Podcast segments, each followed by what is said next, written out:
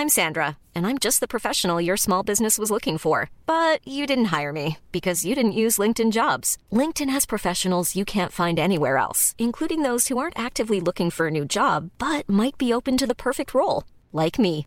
In a given month, over 70% of LinkedIn users don't visit other leading job sites. So if you're not looking on LinkedIn, you'll miss out on great candidates like Sandra. Start hiring professionals like a professional. Post your free job on linkedin.com/people today.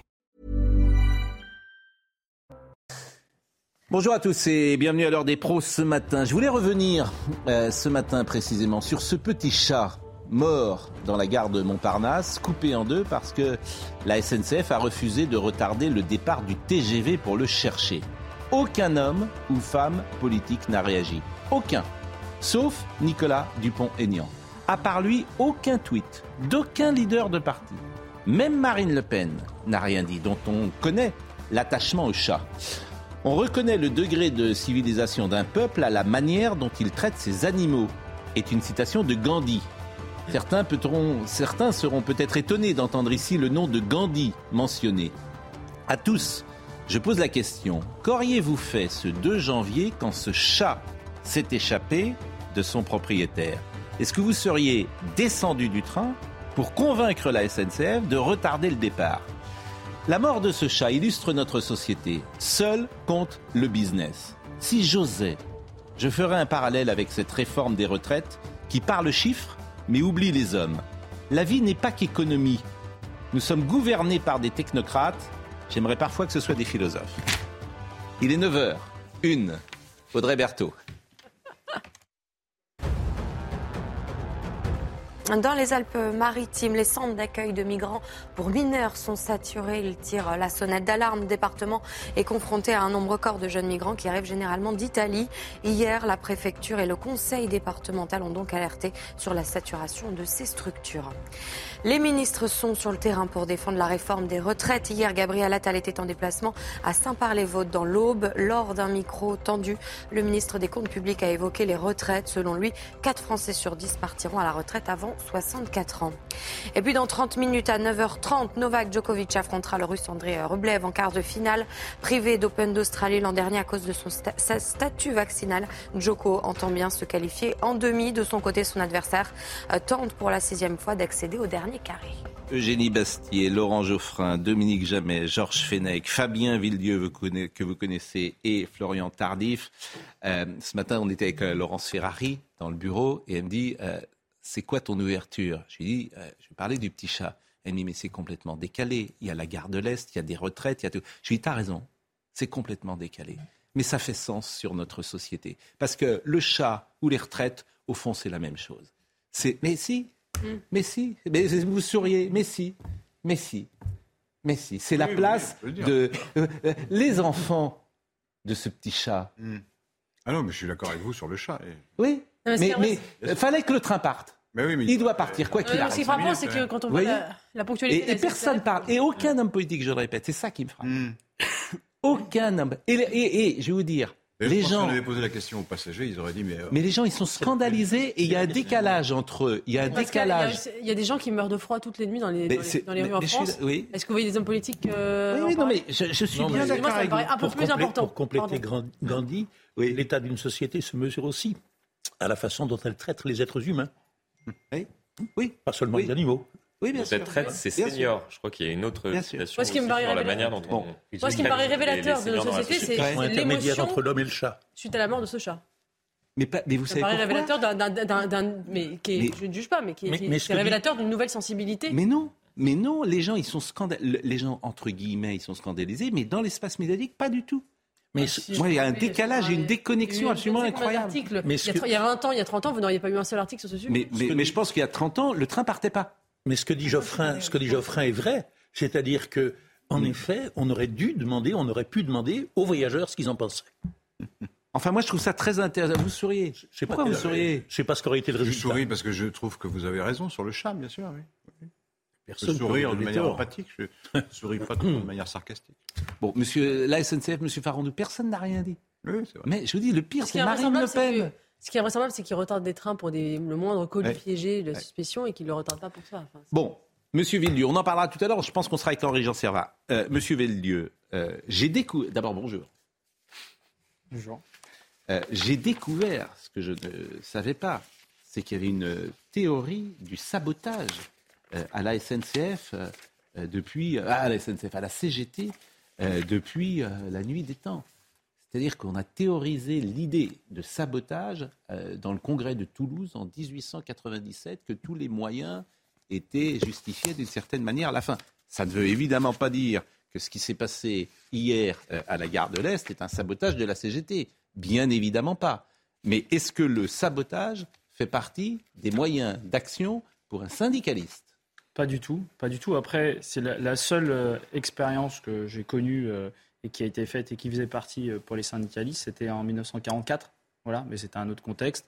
La. France était euh, occupée euh, par les nazis. Effectivement, il y a eu euh, des, euh, des trains qui ont été déraillés. Moi, c'est la seule expérience que Ah j'ai. bah, C'était pour- le cas aussi dans les grandes grèves de 47. Et euh, mais Mais oui, mais oui. Non, en 47, on n'a pas fait des rails des trains. Arrêtez de Si. raconter des bêtises. Mais non, je ne Euh, raconte pas des bêtises. Non, non, moi, je peux vous dire, en 47, monsieur, on n'a pas fait des rails des trains. Par contre, sur, Ah ce- sur c'est pour cet ça- événement, c'est pour ça que sur cet événement bien C'est précis. pour ça que Jules Mock a mobilisé la troupe. Si c'est pour ça, sur cet événement bien précis, pour moi, c'est inimaginable que ça soit un, un cheminot qui fasse ça. D'accord. Pourquoi? Parce que ça, c'est casser l'outil de travail. Alors, casser l'outil de travail en 44, euh, pendant la résistance, voilà, c'est quelque chose éventuellement euh, qu'on pouvait concevoir. Mais aujourd'hui, c'est complètement inconcevable. Et, et je voudrais pas qu'on fasse des, euh, enfin, la présomption Je suis d'innocence. d'accord, je suis La parfaitement d'accord avec présomption vous. d'innocence, je trouve que il y en a. Mais j'ai découvert que la. CGT l'avait simplement. Moi, j'ai découvert ça ce matin. Oui, mais Euh, parlait il y a c'était, 100 ans, euh, dans C'était dans un- Vous savez qu'il y a eu un- voilà. Mais, mais, euh, Je sais pas si vous vous souvenez en, en 2008 de l'affaire de oui. Tarnac, Voilà. l'affaire l'affaire de Tarnac en 2008 où il y a eu un caténaire de la SNCF qui a été vandalisé par, on l'a soupçonné euh, Julien Coupa, euh, Mm. le, le leader du comité invisible de l'avoir fait. Euh, donc ça a été quand même, euh, ça- ça- il y a eu des précédents quand même de, de- de sabotage par des groupuscules d'extrême gauche. euh. Non mais je, je dis pas que c'est, je parle pas des syndicalistes. Je dis, est-ce que c'est pas plutôt une- la piste de l'extrême gauche? Bon, il y a un, un monsieur qui s'appelle Histoire du sabotage de la CGT à la résistance. C'est un livre de Sébastien Albertelli et euh, qui était sorti en 2016. Et effectivement, euh, c'est une première synthèse historique sur le sabotage. Euh, la dimension euh, ouvrière de cette méthode adoptée par la Confédération générale du travail en 1897 et ses applications militaires conçues au départ euh, comme un travail euh, volontairement mal fait, etc. Moi, j'ai découvert ça et, les Anglais l'ont parfois utilisé. Donc, je pose la question euh, ce matin. Mais évidemment, vous avez parfaitement raison, euh, présomption euh, d'innocence. Mais manifestement, quand même, euh, la personne qui est entrée dans ce local, ou les personnes, savaient précisément ce qu'ils faisaient, donc connaissaient euh, précisément, là aussi, Il n'y a pas eu Euh, d'infraction. C'est un travail de professionnel. hein. La porte était ouverte. Quoi, la porte était ouverte, mais ils connaissaient euh, les conséquences de l'acte qu'ils mettaient en place. On, on peut être d'accord là-dessus. Pas forcément, pas forcément. Et puis ce qu'il faut savoir, c'est que, en tout cas, ça ne veut pas forcément dire que c'est un cheminot. D'abord, qu'il y a énormément d'entreprises sous-traitants. Vous savez, je ne sais pas si vous savez, mais 80% des entreprises sous-traitants, euh, des, des travaux, euh, des travaux de rénovation sont faits par les entreprises sous-traitants. Voilà. Donc euh, ça peut être énormément de personnes. Ça peut être tout simplement des voleurs Bien de sûr. câbles. Vous savez, les voleurs de câbles, ben, Ils les si vous brûlent coupez, pas. Ils les brûlent bah si, pas. il les brûle Non. parce que si vous coupez le câble euh, sous ça. tension, euh, c'est du 25 000 volts. Je peux vous dire que ça fait, vous fait tout bizarre. fait Donc vol- généralement, il brûle et après il coupe. Pour euh, parce que Enfin, en c'est un signal qui va peser dans, Donc le, voilà, donc ça peut, dans le ça climat. peut Ça peut, être un faisceau. Oui, mais Parce attention, que attention les- parce que là, on commence les cheminots euh, qui écrasent des chats, après qui peuvent faire du Ah sabotage. non, non, non, euh, rien, c'est pas les cheminots, là, arrêtez. Non. Je- non, mais ce que je veux dire, c'est dans un Ouais, il y contexte. avait un peu de quand- ça quand même. Ah non, pas du tout. Ah non, euh, au En plus, je dis contraire. rien, moi j'ai déjà écrasé deux trois chiens et je suis à moins une centaine d'oiseaux. Donc euh, Non, mais attendez, moi, je mets pas du tout en cause les cheminots dans cette affaire. C'est vraiment la société, la direction, etc. Que, et puis même, euh, voilà, c'est une réflexion globale. Mais euh, ce que je voulais euh, vous dire, d'abord, on va voir le sujet de Solène euh, Ce Boulin. qui m'interpelle, c'est quand même le problème de sécurité Hmm. de la SNCF. C'est-à-dire qu'on peut accéder comme ça à des centres névralgiques, Ah c'est-à-dire des, des câbles qui dirigent tout. hein. C'est ça qui, m'a- qui, qui me surprend, c'est comment on a pu rentrer euh, y a- de cette manière-là. quoi. Sans, même qu'il y a eu défraction d'ailleurs, hein, vous avez vu. hein. Oui, il y, a, Hum. il y a quand même 30 000 km de voies. Enfin, c'est très compliqué de sécuriser 30 000 km de voies. D'ailleurs, moi, les copains de la police ferroviaire, la SUGE, ils ont un boulot de dingue. C'est leur quotidien, hein, les, les intrusions dans les enceintes ferroviaires, pour du vol ou pour 3000. tout simplement se filmer. euh, la grande mode, c'est se filmer à côté des voies. Enfin, moi, je vous le dis. Euh, vous faites ça sur TikTok et vous avez un million de vues. Voilà. Donc, il y a les intrusions dans, le, dans les enceintes ferroviaires, c'est du quotidien, c'est du tous les jours. Bon, on va voir le su- sujet de Solène Boulan. Je vous remercie d'abord euh, d'être avec nous et puis vous allez nous dire votre position sur euh, ce blocage possible ou pas. Je ne sais pas si vous, vous allez faire grève ou pas. Vous êtes- Quand le... bah, Le 31, Oui, oui, le 31, oui. vous- 31 janvier, vous allez faire grève. Les 7 et 8 euh, Aussi, D'accord. Je rappelle que vous êtes conducteur, vous, de train. sur la ligne D du RER. Qu'est-ce que ça change d'ailleurs pour vous, la retraite? La réforme? Rien, parce que la clause du grand-père. Non, il n'y a pas la clause du grand-père. euh, Est-ce que vous allez partir plus tard que- vous? Bah oui, on va partir tout. euh, tout le monde va partir plus tard. Enfin, tout le monde aura l'âge d'ouverture des droits qui sera décalé de Vous allez ans. partir à quel âge? Tout le monde aura. Mais de de toute façon, aujourd'hui, c'est bien malin, surtout à mon âge, Non, bien malin celui qui est théoriquement, Vous capable. partez à quel âge? Bien malin celui Vous qui est pas capable. à cette question Mais non, parce que je vous dis, aujourd'hui, celui qui vous répond, il on peut répondre quand vous partez dans les 4-5 ans. Mais vu qu'on a une réforme des retraites tous les 3-4 Non, mais ans, et qu'on vous décale, et qu'on décale, et qu'on décale tous les 4-5 ans, moi, quand je suis rentré, C'est marrant, vous voulez pas répondre à cette question parce que mais vous parce que, très tôt. mais parce que, parce que on peut pas 55 répondre. ans. Je ne vais pas répondre à une Vous question. 55 ans. Mais c'est pas vrai. Vous partez à quel âge alors? Dites-nous, nous, selon votre statut. Mais ça- Enfin, L'âge légal de départ à Quel âge vous avez euh, moi, j'ai quar- moi, j'ai 45 ans. Voilà. Vous êtes à la je SNCF depuis rentré, combien je de vais temps partir à 50 ans. Voilà. Tous les 5 ans, on décale un petit peu plus. Mm. Voilà. Si je dois, pour répondre à votre question, en tant que conducteur de train, qui est un ancien conducteur, je ne suis pas contractuel, qui eux, les contractuels conducteurs doivent partir Mm. à 64 ans, les nouveaux conducteurs doivent partir à 59 ans, les anciens conducteurs, aujourd'hui, à l'instant T, c'est 57 ans pour l'annulation de la décote. Voilà. Mais ça, Ça, bien, c'est 57 moi, ans je suis vous. incapable de vous Aujourd'hui, dire 57 si on va pas faire une nouvelle réforme qui décalera, qui décalagera. Est-ce que vous jugez- est-ce que vous Et moi, jugez- et moi, est-ce je que vous jugez pense que normal que les cheminots partent à 57 ans euh, avant, avant tout le monde, avant, avant la majorité de la population? Est-ce que c'est normal que ce statut soit toujours en place alors que vous avez un métier euh, qui était auparavant très très pénible et qui l'est peut-être un peu moins aujourd'hui tout de même Euh, D'abord, un, je pense que tous les métiers pénibles devraient partir plus tôt. Ça, je trouverais ça normal. Je vois pas pourquoi le nivellement, c'est toujours par le bas. Et par ailleurs, pour vous répondre à votre question, euh, les régimes spéciaux n'ont jamais été mis en place pour des raisons de pénibilité. Ça, vous avez raison. C'est pas du tout pour des raisons de pénibilité, c'était pour des raisons d'attractivité et de fidélisation des salariés. En fait, il y avait la carotte de la retraite pour être sûr que un cheminot à qui vous avez une grosse formation, il se barre pas au bout de 2-3 ans, qu'il n'y ait pas le turnover. Résultat des courses, on a arrêté les régimes spéciaux à la SNCF, notamment les nouveaux embauchés sont des contractuels. Et qu'est-ce qui se passe chez les contractuels? Eh ben, ils se barrent tous. Voilà. Et aujourd'hui, le problème numéro un de la SNCF, vous savez ce que c'est? C'est la fidélisation de ses Pourquoi, salariés. et, et pourquoi Donc- on n'augmente pas les salaires plutôt? Ce serait pas bah, une meilleure solution bah, disons que quand on, quand on veut augmenter Non, les salaires, euh, on se rend compte assure, que moi, je-. Tout augmente sauf Je crois que je vais finir à la. Je crois que je vais finir à CGT parce que moi je suis convaincu par les régimes spéciaux maintenant. Donc je, je commence, je, je vous assure, je- Pascal, je- la- la- j'entends. Mais non, mais j'entends. Euh, est C'est hein. terrible, hein. je- je- je- ou terrible ou pas d'ailleurs. Mais euh, je voudrais qu'on voit le sujet de Solène Boulan euh, sur euh, euh, ce qui s'est passé gare de l'Est. C'est à une vingtaine de kilomètres de la gare de l'Est que les faits se sont produits en Seine-et-Marne, près de la gare de Vert-Orcy. Selon les premières constatations de l'enquête, deux coffrets abritant des câbles électriques ont été incendiés hier vers 3 heures du matin, en témoigne cette photo. Des installations qui permettent en temps normal de donner des informations au poste d'aiguillage et d'assurer la sécurité des trains. L'entreprise dénonce un acte de vandalisme massif. Il y avait une cinquantaine de câbles qui ont été détériorés, qui ont été mis à, mis à feu. Et ensuite, euh, une- 600 circuits environ de, de sécurité. Donc il faut les reprendre un par un, les vérifier, les réparer. Mais les auteurs présumés connaissaient-ils les lieux? Dans un communiqué, le procureur de la République du tribunal judiciaire de Meaux laisse entendre qu'ils y sont entrés avec facilité.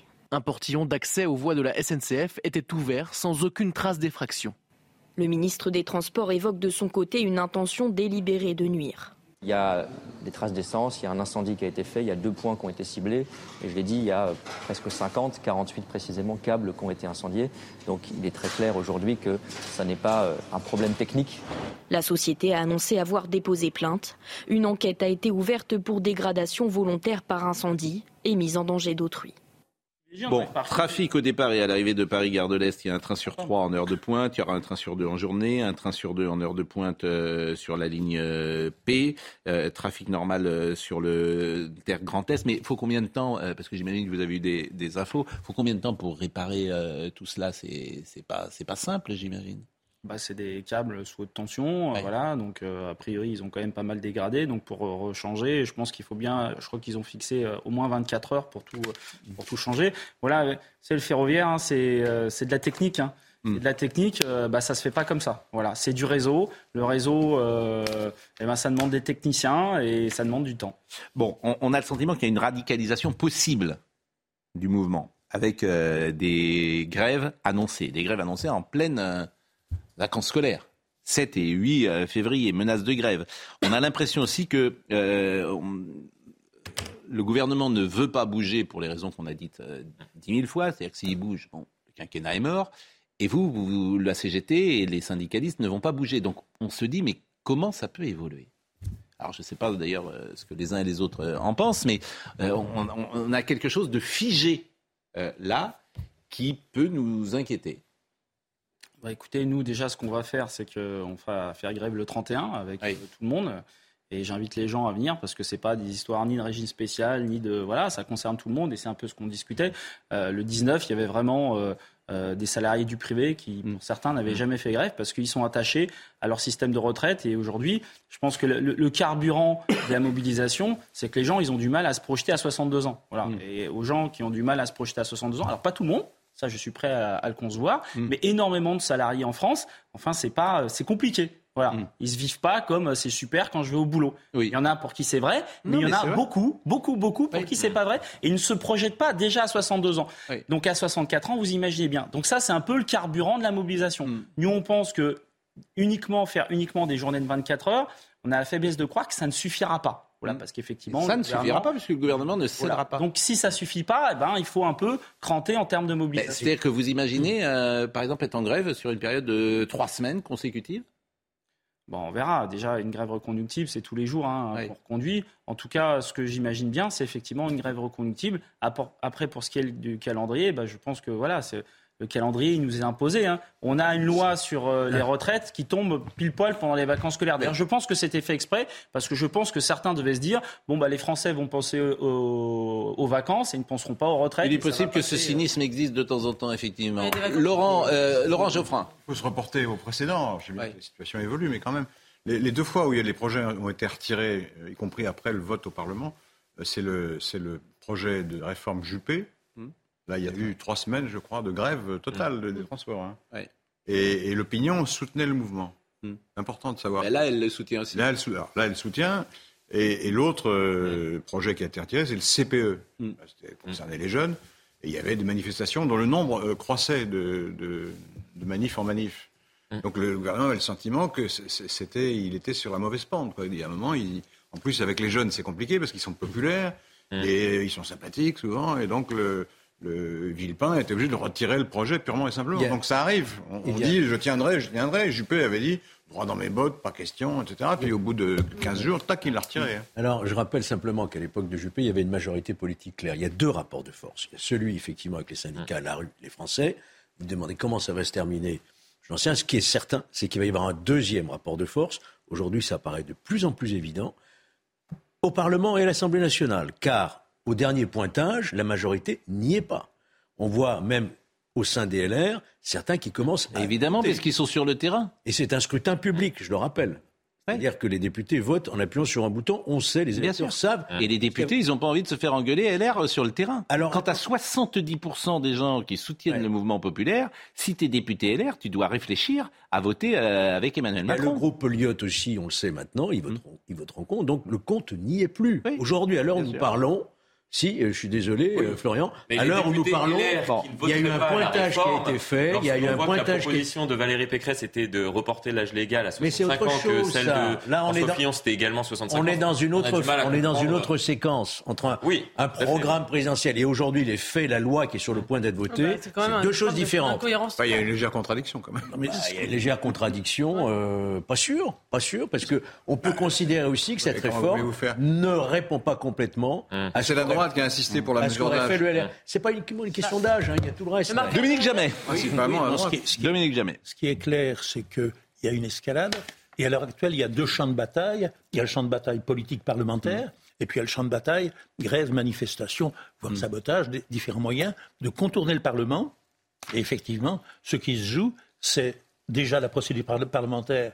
Est-ce que le gouvernement va venir à bout de faire passer sa réforme? Et puis, c'est le jeu, l'autre jeu de la rue, des manifestations, de la masse et de l'opinion contre le gouvernement. Oui, et puis il y a un climat, par exemple, Sandrine Rousseau qui dit tout ce qui est désobéissance civile non violente, je pense que c'est absolument nécessaire, c'est notre avenir dont il est question. Il y a ce climat également. On va écouter par exemple Cyrielle Châtelain et Sandrine Rousseau. Quand je parle de radicalisation du mouvement, il y avait également la CGT Marseille Énergie qui dit on va peut-être décider de qui euh, aura euh, du courant moins cher ou de l'énergie moins chère.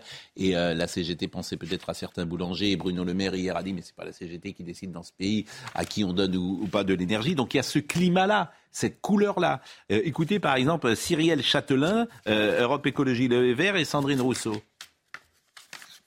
Il faut utiliser euh, les outils à disposition, les outils législatifs, les motions de censure, les motions de rejet, les motions référendaires, bien sûr le travail par amendement, la mobilisation dans la rue et après à chaque syndicat de trouver la mobilisation euh, qui sera le plus utile, que ce soit les grèves, que ce soit euh, les manifestations. Et nous, nous serons toujours en soutien du mouvement syndical sur ce sujet. Ou les coupures d'électricité. Hein. Ou les coupures d'électricité. Ou les coupures d'électricité. Pour les milliardaires. Très favorable pour les milliardaires. Non mais, sur ce type de blocage, vous y êtes favorable mais tout blocage qui ne soit pas violent euh, est utile dans, le, dans la séquence. Vraiment, les gens ne veulent pas de cette retraite, ils la de cette réforme, pardon, ils la, euh, de cette nouvelle retraite. Ils la rejettent corps et âme. Corps et âme. Sont venus dans la rue des gens qui n'avaient jamais euh, manifesté de leur vie. Donc oui, tous les moyens sont bons pour bloquer l'avancée de cette réforme. Laurent Geoffroy. Ces deux personnes sont très estimables, mais elles ne représentent pas du tout la moyenne du mouvement. Hein. Pas croire. C'est-à-dire que c'est les syndicats qui décident pour l'instant, mmh. ce n'est pas les partis politiques d'abord. Mmh. Et les partis politiques peuvent toujours jeter de l'huile sur le feu, c'est très bien, mais ce n'est pas du tout la, position, par exemple, de la CFDT, qui est le principal syndicat. Mmh. Le premier syndicat de France. Et ce n'est pas non plus celle de l'UNSA ou celle de la, CGC. Enfin, il y, a, les syndicats, le mouvement syndical est divers. Et, quant à utiliser des moyens illégaux, je ne suis même pas sûr que la CGT et que, et que Sudrail soient pour. Hein. Ah bah, il n'y a pas, eu de condamnation hein. quand M. Ménesplier a parlé oui, mais il a été désavoué par son propre syndicat. Ah, pas vraiment. Bah, si, quand même. il, a il en a remis une deuxième couche trois jours après. Martinez a dit c'est pas dans les, usages de la CGT de faire ça. Bon, Dominique Jamais. Il y a deux choses qui sont particulières dans ce mouvement. En 95, il y avait effectivement une majorité parlementaire pour le gouvernement, et pourtant le gouvernement a plié. À l'heure actuelle, le gouvernement est en minorité quand même à l'Assemblée face aux diverses oppositions si elles s'unissent. Mais ce qui est intéressant aussi, c'est que depuis des années, on se plaignait, à juste titre, que le Parlement soit dessaisi. Et là, à l'heure actuelle, il y a une, vaste manœuvre qui réussira peut-être de contournement du Parlement par la rue, l'opinion et la masse. On va marquer une pause. Euh, on va être avec Henri-Jean Servat, je crois, et on parlera évidemment également des femmes qui sont pénalisées, parce qu'on a découvert que les femmes étaient pénalisées dans cette retraite. C'est-à-dire qu'il y a un niveau quand même d'amateurisme dans euh, cette réforme. C'est-à-dire qu'ils euh, ne se sont pas rendus compte que les femmes sont pénalisées parce qu'avec euh, euh, les trimestres qu'elle pouvait avoir avec euh, chaque enfant. le contraire même. Exactement, et, donc c'est quand même invraisemblable.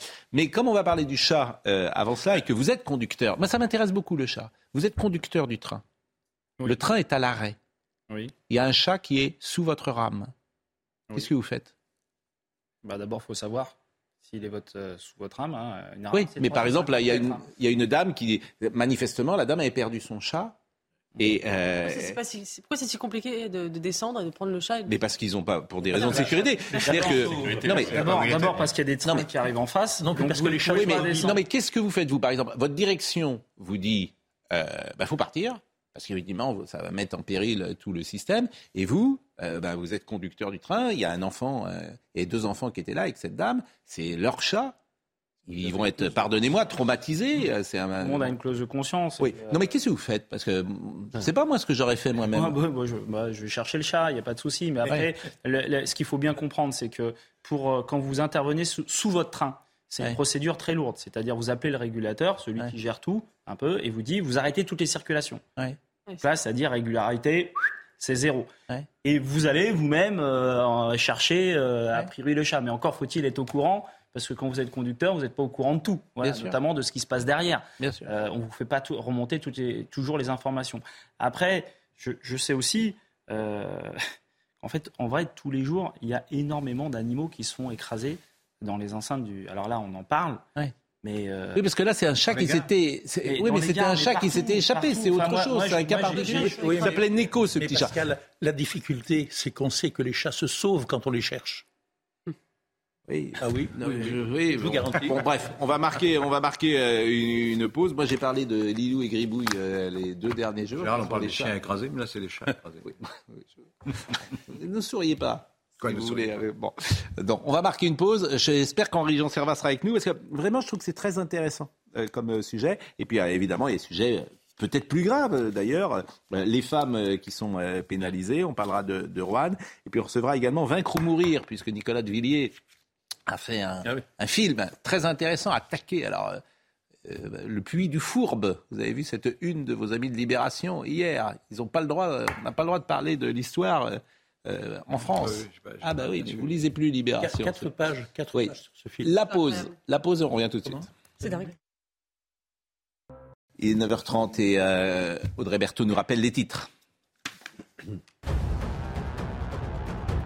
À Paris, des incendies ont été euh, allumés devant deux églises, l'une devant euh, le 10e, dans le 10e arrondissement, l'autre dans le 19e arrondissement. Une enquête pour dégradation volontaire au moyen d'un agent incendiaire en raison de la religion a été euh, ouverte. La maire de Paris, Anne Hidalgo, apporte son soutien aux paroissiens et se tient aux côtés du diocèse de Paris. Un timbre en hommage à Arnaud Beltrame, ce colonel tué dans les attentats de Trèbes. Le timbre sera commercialisé à partir du 27 mars, soit quelques jours après le cinquième anniversaire des attaques euh, Près de 700 000 exemplaires seront tirés. Et puis au lendemain de violents affrontements, le Pérou s'apprête à vivre aujourd'hui une nouvelle journée nationale de protestation contre la présidente. La dirigeante avait appelé hier à une trêve nationale. 46 personnes ont été tuées depuis le début des manifestations en décembre. Je l'espère, on sera avec Henri Jean Servat, même si la liaison euh, pour le moment n'est pas euh, établie. Euh, dans votre métier, euh, c'est conducteur de train, c'est essentiellement masculin ou il y a des femmes? Très peu de femmes, mais on est en train de féminiser. Voilà, parce qu'il n'y a pas de raison. Après, euh, c'est sûr que voilà, les, les horaires décalés, le fait qu'on soit, on ne dorme pas tous les soirs à la maison, bah, tout ça, c'est pas euh, toujours facile. euh, mais pour le Mm. coup, la SNCF fait des efforts à ce niveau-là pour euh, féminiser les métiers très masculins. Ça se voit notamment au matériel. Ça se voit au matériel. Il y a très peu de femmes également. Voilà, l'infrastructure, ceux qui bossent sur les voies et tout, il y a très peu de femmes. Mais il y a, pour le coup, voilà, euh, la boîte. Par les horaires décalés, vous n'avez pas l'apanage des horaires décalés. Euh, Quand j'entends ça, effectivement, je, je réponds toujours la même chose. C'est-à-dire que quand vous avez commencé à être euh, dans ce métier, vous saviez par définition que vous ne dormiriez pas tous les soirs à la maison et qu'il y avait des horaires décalés puisque vous êtes conducteur de train. Hum, hum. C'est vrai aussi. Mais pour ça, un- ça, c'est- je dis Moi, je, toujours je ça, réponds toujours que- ça parce que c'est vrai aussi pour un journaliste, un journaliste qui dirait bah oui, il n'est pas tous les Mais moi, ce soirs. que je réponds lui. à ça, c'est que Oui. les horaires décalés, c'est pas compliqué. Voilà. Oui. C'est pas compliqué, 4, 5 ans, 10 ans. Voilà. Mm. Mais 30 ou 40 ans, c'est très compliqué les horaires décalés. Et souvent, les gens ils se disent oui, mais moi aussi, j'ai fait des horaires décalés quand j'étais Ouais. jeune. Voilà. Aujourd'hui, il y a des métiers, quand vous êtes contrôleur, eh ben, pendant 30 ou 40 ans, vous êtes en horaire décalé. Ouais. C'est pas une petite expérience sympathique que tu peux raconter. euh, oui, Ouais. moi aussi, j'ai connu les horaires décalés, me lever à 4 heures du matin. Non, non, non. Et quand vous bossez à l'infra, vous faites toute votre carrière en horaire décalé. Moi, par exemple, ça fait 20 23 ans que je suis à la SNCF, ça fait 23 ans que je suis en horaire décalé. Voilà, c'est est pas un truc que j'ai connu euh, mes trois premières années. Et quelle est la solution?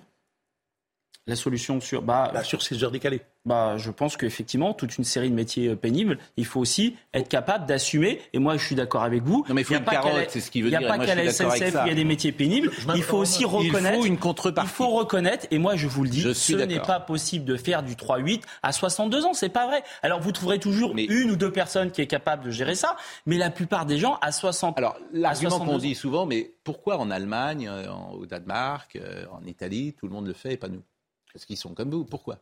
Ça, Euh, D'abord, d'abord parce que j'aimerais bien voir euh, le nombre de seniors dans ces métiers-là, parce Ouais. qu'en fait, euh, souvent, ils ont des métiers qui sont, ils sont reclassés. Voilà, ils retrouvent et qu'aujourd'hui, dans plein de boîtes, moi je vois la SNCF qui est une grande boîte avec des syndicats qui sont quand même assez forts en termes de reclassement, c'est pas terrible.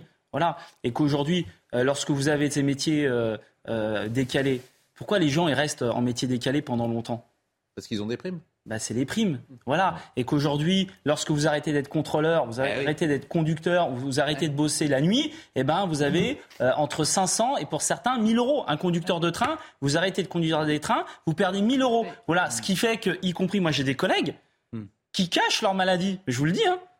On a une visite du travail et tout, mais ils cachent leur maladie parce qu'ils me disent oh là là, si euh, le médecin du travail est au courant de ce que j'ai, je vais être descendre de machine et donc du coup je vais perdre 1000 balles.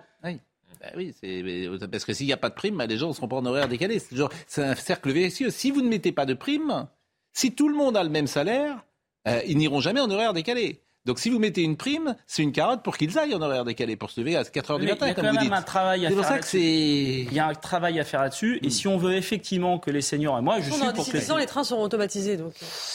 Ou alors il y a de la marge. Bon, euh, juste on fait une parenthèse avec Henri-Jean Servat. Euh, c'est vrai que je suis surpris qu'il n'y ait pas eu... Bonjour Henri-Jean Servat, bonne année à vous. Et je trouve que c'est un sujet de société qui nous intéresse tous. Et j'ai été frappé que les hommes politiques, j'ai dit seul Nicolas Dupont-Aignan, ça en dit beaucoup hein, sur notre société, seul Nicolas Dupont-Aignan a regretté la mort de ce petit chat. Alors on peut dire, euh, j'entends des gens que je reçois des messages, vous en faites trop, etc. Moi je trouve que c'est symbolique de notre société. Je voulais savoir ce que vous en pensiez.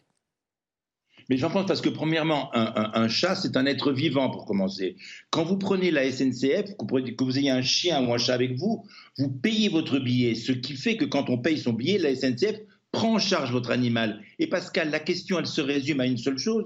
Si ça avait été un bébé qui était tombé ou un vieil homme qui était tombé sur la voie, le train ne serait pas reparti. Donc on doit considérer un chat comme un être vivant. Et ça prouve le mépris que, le mépris que les hommes politiques, pas la population, parce que pour la population, un chat c'est important, mais là, que les hommes politiques ont pour les animaux, ça aurait été un gosse ou un vieil homme ou une vieille femme qui serait tombé, ou une jeune femme, peu importe, le train ne serait pas reparti. Donc pourquoi on accorde aussi peu de considération et Pourquoi on accorde aussi peu de Euh, Eugénie Bastier dit un chat n'est pas un bébé, mais Vous euh, êtes antispéciste, mais enfin, vous êtes, euh, oui, vous êtes antispéciste. C'est-à-dire que vous considérez Mais qu'il n'y a pas de différence suis- entre l'homme et l'animal. vivant, un chat.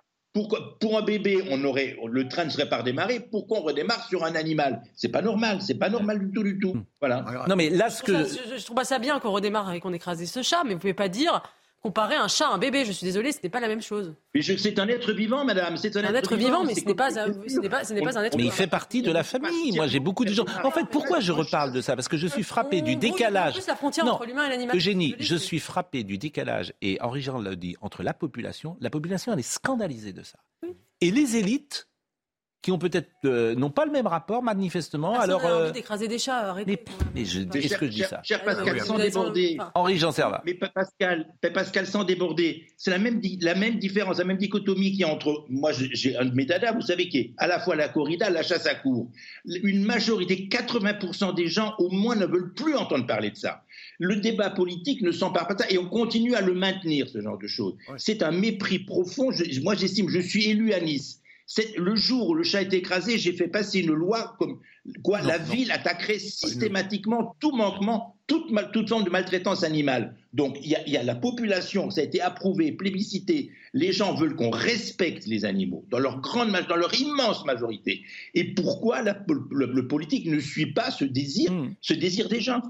Non, non, mais c'est pour ça que je voulais vous avoir euh, là-dessus, euh, Dominique Henri- Jamais. Vous- vous dit dites une avec chose inexacte sur les politiques. Il y a un débat sur la corrida depuis toujours au sein de la classe politique. Oui, oui. Bien sûr. évidemment. Oui, bon, les, Dominique élus, Jamais. les élus des régions où il y a de la corrida, ils, ils se battent pour la corrida et tous les autres sont plutôt contre. Vous dites avec raison, voyez que qu'on c'est- n'en parle pas. vous dites avec raison que c'est un baromètre ou un thermomètre de notre société. Oui. Et je regrette vraiment, on peut regretter qu'il n'y ait pas eu de référendum, de consultation des passagers, des voyageurs. On aurait su ce que notre société pense en majorité. Exactement, moi je suis assez d'accord. Oui. Chat, moi Oui. je suis sensible, moi aussi j'ai un chat, et je suis très très sensible à cette. Hmm. Mais qu'est-ce que vous faites, vous, si c'est votre Vous chat, savez- Montparnasse? Vous savez, Non, mais qu'est-ce que vous faites je me demande si une association. Ah oui, tu te mets sur la voie. Oui, non, mais, association- mais vous, vous riez, mais moi j'ai un témoignage. C'est une solution. J'ai un témoignage en direct. Pascal, une association de protection Oui. des animaux déposerait une plainte, imaginons, action de partie civile, pour acte de cruauté, parce que Oui. l'action, elle est volontaire, hein, c'est-à-dire on choisit Mm. délibérément de sacrifier la vie de ce chat. Donc il y a quelque part un acte de, de cruauté. Je me demande s'il n'y aurait pas une condamnation. hein. Si ça, si Moi- ça- ça avait été un taureau ou un éléphant, ça aurait été plus simple. Oui, mais Laurent, euh, ma, ma, ma fiancée, ma chérie, elle m'a dit le train il part pas. hein. Elle m'a dit ils vont me mettre les menottes, mais il ne part pas. hein. Ça va mal finir. Elle a deux chats, Lilou et Gribouille. J'en ai parlé quasiment tous les jours avec ses enfants. Non, mais je comprends très bien. Ils font partie de la famille. Il y a Gypsy, le petit chien. Je peux vous dire que ça ne... là, il part pas le train. hein. Mais je comprends très bien, Il mais part pas. Pascal, Bon. juste, vous dites qu'il y a 20 ans, euh, ça Oui. aurait- le train ne serait pas parti. Je Ah, je suis pense- vraiment pas sûr de ça. Ah, je Vous pense dites que... je pense que la je- sensibilité à la maltraitance animale pense- est beaucoup plus forte aujourd'hui. Non, je pense que je vais vous dire ce qui serait passé il y a 20 ans. À C'est-à-dire 20 qu'on ans, aurait... le, à 20 ans, le, train serait parti. On aurait accepté que la dame aille sur le, le- la voie, le chercher, parce qu'aujourd'hui on peut plus rien faire. Mais ça, il serait allé sur le voie, la dame aurait dit Lilou, Lilou. Oui, Donc, ce qui est- hallucinant, c'est la procédure. Exactement. Bon, merci Henri-Jean Servat. Euh, je pense que c'est la dernière fois que j'en parle euh, ce matin. J'en ai parlé hier, j'en ai parlé tous les jours. Je vais pas en parler tous les jours, mais c'est vrai que je trouve intéressant. Bon, les femmes pénalisées. Les femmes pénalisées, on a découvert ça. Et c'est Franck Riester, mais il a eu raison, Franck Riester, de le dire. Il a été vraiment dans son job, pour le coup. Parce qu'il a dit une vérité, bah oui, les femmes sont Mais pénalisées. il a on il l'écoute. met maladroitement l'attention sur le fait que même au gouvernement, même au sein du gouvernement, il y avait des gens qui n'avaient pas lu le texte. Mais ils sont. Mais... Mais c'est- c'est- je, je- je vous assure, je ne veux pas tous les jours taper sur les technos, mais. Voici les petits hommes en gris. Les, les- pas en gris, les petits hommes gris, mais ils savent. Voilà. Ils, savent pas. C'est une faiblesse, ça, dans le débat. Donc, Au sein de la majorité, Surtout, tout le monde lui est tombé dessus. complexité, euh, Mais, mais, mais une complexité absolue. Mais que c'est- enfin, pour comprendre, est-ce que les femmes vont être bénéficiaires ou pas Franchement, il faut s'y pencher. veux dire, et- Non, parce qu'il Je y a- vous assure, il y a un effet- jour- Extrêmement Il y a un effet contradictoire parce que je on crois que l'écoute. ça améliore leur retraite. Mais oui, non. C'est plus oui. tard, mais c'est un peu Riester, oui. Enfin, c'est toujours pareil. Ils vont t'expliquer, puis à l'arrivée, non, ils euh, tu l'as c'est dans le- euh, c'est dans le texte. dans le baba, comme disaient euh, les... Bon, ils t'expliquent, ils parlent, et puis à l'arrivée, tu l'as quand même dans le baba. Bon, euh, écoutons Franck Ça Riester. me paraît un peu sommaire. les femmes, pour pouvoir euh, euh, atteindre leur durée de cotisation, utilisent, et c'est bien légitime et on le conforte dans cette réforme, utilisent notamment des trimestres validés par enfant. Et donc, euh, ça leur permet d'accéder plus facilement au trimestre minimum pour pouvoir valider euh, une, une- une retraite euh, sans décote. à- Voilà. Évidemment, si vous reportez l'âge légal, elles sont évidemment un peu pénalisées par euh, ce report de l'âge légal. On n'en disconvient absolument pas. Vous avez compris pourquoi, hein, Laurent? C'est-à-dire que tu as Oui, parce 8 qu'elles ont des trimestres. trimestres. euh, T'as- Non, mais tu as 8 trimestres par enfant. On est d'accord 4. 8.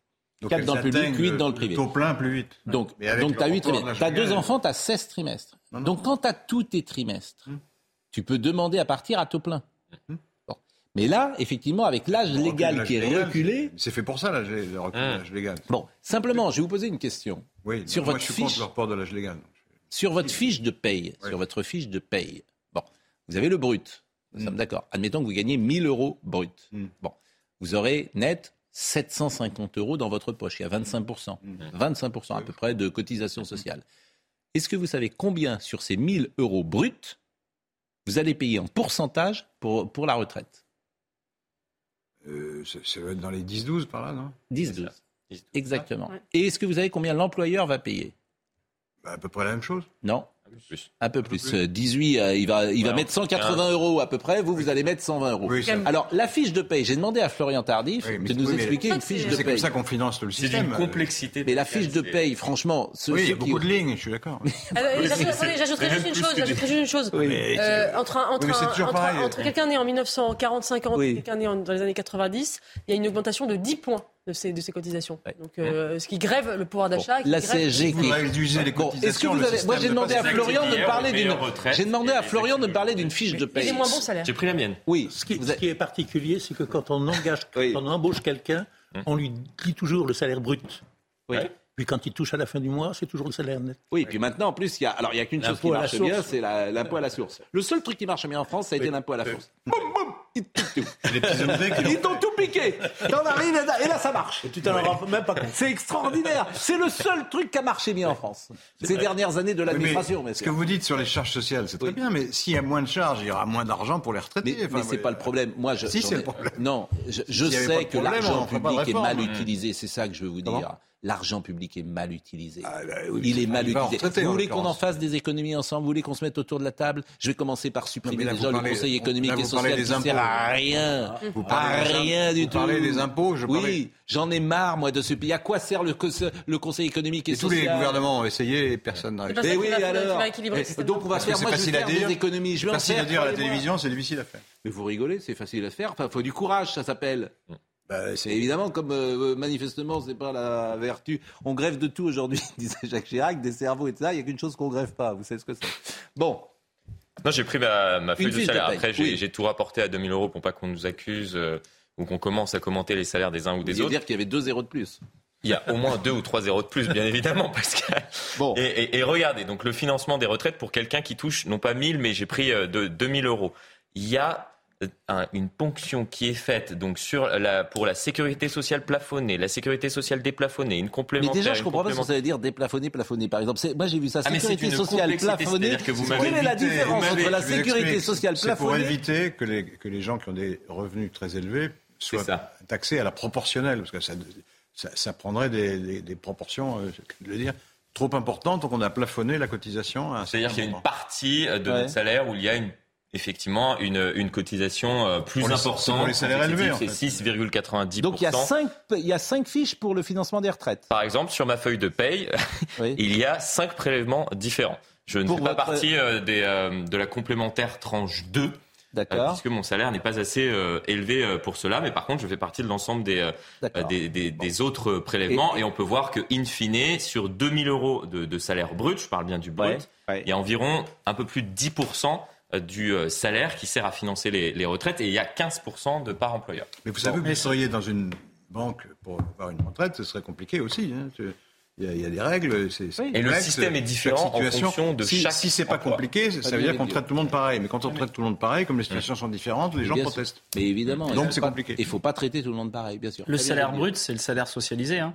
C'est-à-dire qu'il y a une partie qui sert à alimenter les caisses de la sécurité sociale. Et des fois, euh, on- les gens ils disent ah bah super, euh, on a euh, baissé mon salaire brut, mais ça me permet d'avoir plus du salaire net. Ouais, mais après du coup c'est de l'argent en moins pour ta sécurité sociale, ce qui fait qu'après on a, on- on- la facture tu la payes quand même Mais parce qu'on va te demander de travailler encore plus longtemps. Donc très honnête, ça c'est comme le débat sur les impôts. Les gens disent ah je veux payer moins d'impôts, moins d'impôts. Bah résultat des courses, t'as moins de services publics et les, quali- et les services publics Bah, ils le sont en train problème, de se c'est que là, on casser paye la de- on figure. paye énormément d'impôts, moi je suis content de mauvaise un de payer des impôts Sur le revenu Mm. et deux d'avoir du salaire socialisé qui alimente les caisses de la sécurité sociale. Pardon, monsieur. Il faut aussi pardon, faire un monsieur, peu de mais, pédagogie. euh, moi, je- j'ai aucun problème à payer des impôts. Je trouve ça très bien et très juste. Mais euh, encore faut-il que le service public soit à la hauteur. Et aujourd'hui, ce, dont on se rend compte, c'est que la France a le plus, le pays qui a quasiment le plus d'impôts au monde. Il n'a- et le service public s'effondre. Donc, allez expliquer aux gens. Euh, où est l'argent? Mais Ça, oui, Où passe mais- l'argent C'est ça que les gens se demandent. forcément- Et pardon, et pardon sur la retraite, parce que vous, vous êtes contre cette réforme de retraite, très bien. Mais quand on voit qu'il y a 1,7 actifs pour financer un retraité à, à- à- à l'horizon 2030, ça n'est Oui, pas est- tenable. Mais- Quelle est l'alternative? Ah, Alors dites, on va 1,2. augmenter les cotisations. Mais Non. vous, on ne peut Non, pas non, augmenter les cotisations. vous demandez je corriger. Il a demandez pas- le- Georges Fenech a Fenech, peu parlé. Non, vous demandez à quoi sert le Conseil économique et, social. Je suis pas d'accord avec vous. Il vient de faire une proposition extraordinaire. La légalisation du cannabis. Ben oui, c'est extraordinaire. Il sert à rien. Mais vous dire, rendez Il y a des fromages dans cette République et personne ne veut s'y attaquer. Et moi, je vais en faire des Non, mais économies. c'est pour ça que je vous rejoins, J'ai parlé en du- réalité. J'ai parlé du sigle 50 fois Ben oui, ici, ben du oui. service d'information du gouvernement. Ça ne sert à rien. Oui, le- À rien. C'est de l'argent Voilà. public qui ne sert à Mais rien. un nombre de Je machins veux dire, mais c'est, vous souriez. Arrêtez Oui, de parce que c'est toujours le même. Mais oui, mais parce que c'est un scandale, en fait. Mais pour Pardonnez-moi, c'est un vrai scandale. Ça sert à rien. Passe l'argent pour ceux public. qui, pour le qui est, service d'information du gouvernement, il sert à informer les gens de ce que fait le gouvernement. Non. pour ce qui est du coût, non, pour ce qui est du coût exorbitant des retraites. même pas par eux tellement ils Pour sont ce pas qui bons. est du coût exorbitant des retraites, il y a une question qui a surgi à l'occasion du débat, c'est de savoir si on ne pourrait pas financer Hmm. les retraites par autre chose que les cotisations. Exactement. Ça, c'est Et ça- euh, bon ça, c'est aussi. possible. Et on pouvait aller, pourquoi pas, sur le capital, des choses comme ça. exemple. C'est ce que disait d'ailleurs déjà Dussopt. Et, le et cas. c'est déjà en partie le cas, puisque Oui, mais 80%. c'est ce que disait Dussopt. les Bon, femmes, les femmes pénalisées. Quand on dit Écoutez un cet milliard, milliards, c'est fou, c'est pas vrai. Écoutez cet échange entre Mélanie Thomas hier et Madame Borne à l'Assemblée nationale, les femmes pénalisées, parce qu'on a appris ça et Madame Borne a dit ah non pas du tout. Euh, en fait, ils te disent toujours ah non pas du tout, pourquoi, etc. Mais ça va pas, t'as pas compris. Te disent, bah voilà, t'es- t'as tellement compris qu'à la fin, bah, tu l'as. euh. Oui, voilà, dans le baba. À tout de suite. Écoutez. Votre ministre, Franck Riester, l'avoue lui-même. Les femmes, davantage que les hommes, seront plus lourdement pénalisées par votre report de l'âge. Pour la génération 80, l'effort des femmes sera deux fois plus important que l'effort fourni par les hommes. Au SMIC, à temps partiel, carrière fractionnée, carrière hachée, vous parlez des femmes sans humanité. Secrétaire, aide à domicile, caissière ouvrières agricoles doivent déjà composer avec 40% de pension de moins que les hommes. Les trois quarts des petites retraites, ce sont elles, les femmes, premières victimes de la décote. Vous attaquez leurs belles années après une vie de labeur. Au contraire, nous réduisons les inégalités inacceptables entre les femmes et les hommes au moment de la retraite. Les femmes seront les premières bénéficiaires de la revalorisation des petites pensions. Elles sont aujourd'hui plus nombreuses à avoir cotisé avec des revenus modestes. Et grâce à la revalorisation de la retraite minimale, près d'un tiers d'entre elles vont voir leur pension augmenter. Pour les retraités actuels, notre projet bénéficie là encore davantage aux femmes. L'augmentation moyenne des petites pensions sera deux fois plus élevée pour elles que pour les hommes. Écoutez, elle nous embrouille. La vérité, c'est qu'avec cette loi, ça- les femmes. non, Attendez, je termine. Ça, c'est vrai ce qu'elle vient de dire. Avec cette parle loi, les femmes ayant acquis suffisamment de trimestres au titre de la maternité pour partir à 62 ans ou 63 devront malgré tout continuer de travailler jusqu'à 64. Oui, ça, c'est vrai. C'est vrai. Bah, dit aussi. Mais il n'y avait Parce même pas pensé. Pour moi- pour moi, ça- ça fait six ans qu'ils bossent là-dessus, ils sont même pas capables d'y avoir pensé. bien sûr qu'ils ont pensé. Mais non, ils l'ont découvert. Non, ils l'ont pas dit. Moi, Mais bien c'est- sûr qu'ils l'ont c'est découvert. symptomatique de l'angle mort de cette réforme de retraite qui est la politique familiale. C'est-à-dire Oui. que on ne, bah, c'est c'est c'est dans un mouvement qui est global, c'est qu'on ne récompense plus la maternité, on n'encourage plus la Dernière maternité. chose. Et après, on se plaint que la démographie chute. Dernière chose, et c'est dévastateur, Monsieur Dussopt disait l'exact contraire il y a dix ans de ce qu'il dit aujourd'hui, comme Emmanuel Macron. Alors on va voir cet échange à l'Assemblée nationale. Il y a dix ans, il disait l'exact contraire. Quelle crédibilité ont ces gens à retourner leur veste comme ils le font À mes yeux, ils n'en ont pas. Olivier Dussopt. Monsieur le ministre, on peut parler de la réforme et de l'équilibre du système, mais reconnaissons que cette réforme, ce n'est pas une réforme des retraites, c'est une réforme qui est finalement la réforme des... Voilà, c'est évidemment pas euh, cet échange que je voulais vous montrer, c'est Monsieur Dussopt en 2010. Monsieur Dussopt en 2010, c'est fascinant d'ailleurs, et je trouve que c'est dévastateur. Écoutons-le. Cette vérité, c'est que le gouvernement et l'Élysée envisagent de reculer l'âge de la retraite de manière progressive de 60 à 63 ans d'ici 2030. La concertation que vous avez promise apparaît pour ce qu'elle est, un simulacre destiné à faire croire que vous avez d'autres priorités que celles que vous souffle le MEDEF et un mépris pour les propositions faites par les autres partenaires sociaux que vous recevez finalement sans les écouter ni les entendre. Par ailleurs, cette volonté de reculer l'âge de la retraite est doublement injuste. Injuste car elle écarte d'emblée la recherche d'autres recettes et notamment la mise à contribution de l'ensemble des revenus et en particulier ceux issus du capital. Entre les niches fiscales et le bouclier du même nom, beaucoup pourrait être fait pour que l'effort ne porte pas encore une fois sur les seuls salariés. Injuste aussi, car elle fera porter l'effort sur des générations nées après 1970, aujourd'hui plus préoccupées par leur situation actuelle, par leur entrée sur le marché du travail, que par la question de leur retraite. À la précarité et au taux de chômage historique qu'ils connaissent, vous allez infliger une double peine aux moins de 30 ans, en éloignant toujours plus le moment de leur départ en retraite. Monsieur le ministre, ma question est double, mais elle est très simple. Allez-vous réellement prendre en compte les propositions des différents partenaires sociaux ou allez-vous imposer une réforme déjà décidée par l'Élysée? Allez-vous, oui ou non, reculer l'âge de la retraite de 60 à 63 ans? Silence sur vos convictions, silence sur vos intentions, silence sur vos propositions. Et je voudrais vous dire que le temps est venu, mesdames et messieurs du Parti socialiste, de prendre position. Le temps est venu de saisir la main que nous vous tendons. Et Dieu sait que je ne suis pas sujet aux crampes. Mais il y a bien un moment donné où il faudra que sur un sujet qui n'est ni de droite ni de gauche, vous vous déterminiez. Et maintenant, ils travaillent tous les deux ensemble. Bon, euh, c'est c'est fascinant d'ailleurs cet exemple. la gauche du, du- Non, mais c'est sidérant parce que bon, voilà, et il dit le contraire de ce qu'il dit. On va marquer une Il, pause. il Dominique, était, il était drôlement bon, Dussopt. Oui, à l'époque. mais, mais ils sont très bons. Euh, intellectuellement, ils sont très bons. Ils n'ont aucune conviction. Il est moins jeune. Aucune conviction. Ils pensent qu'à une chose. Ils n'ont aucune conviction. Vous avez raison pour Dussopt, mais mettez pas tout le monde dans le même sac. Ils n'ont aucune conviction. mais Ils vous à remplacer une le chose. Parlement Leur quoi carrière et la voiture à cocarde. Rivers, il a des convictions puisqu'il avait. Et la voiture à cocarde. On a la Et voiture à vous voulez cocarde, remplacer donc les je change députés d'avis. par, par des quoi Par des militaires Je voudrais des gens qui aient un Vous peu euh, des militaires. Non, mais Je sais pas, mais tout élu est corrompu et n'a aucune conviction. Non, mais je vous, je vous- je vous reprends. Je voudrais des gens qui aient vous un venez peu de conviction. Excusez-moi, vous venez de dire tout élu n'a pas de conviction et Non, pas moins tous. corrompu. Euh, c'est quoi le bon système Il faut plus tous. d'élus alors Quel, Pas quel- tous. quel est le, quel est le rapport Si, vous venez de dire les élus, tous les élus, machin. Non, j'ai dit lui. Mais quel, Ah, est, non. quel, est le, ra- quel est le rapport entre le changement de conviction de l'USOP et le fait qu'il est ministre? Hein?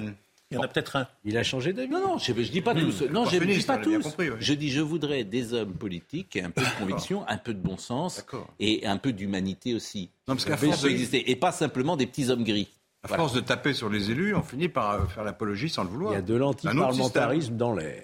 Mais c'est pas ça. Bon, je vais remercier Monsieur Villedieu. Euh, vraiment, ça me fait voilà. Et, et pourtant, il y a des choses à lui dire, notamment sur les, ré- les régimes spéciaux. Et on pourrait Mais discuter. faites attention avec les régimes spéciaux parce que nous sommes journalistes. Oui, D'accord. oui, Les, les- les journalistes ont certains avantages aussi, tout à fait. euh, qui sont parfois importants. Ils ont un Il y a, il il l'affaire fiscale d'une part et, Oui. et le nombre de semaines de vacances, il faudrait le compter. La semaine de vacances, c'est pas dans la. Ça dépend des. Non, mais Oui. Ça dépend des, des Ah, mais je médias. suis d'accord avec vous.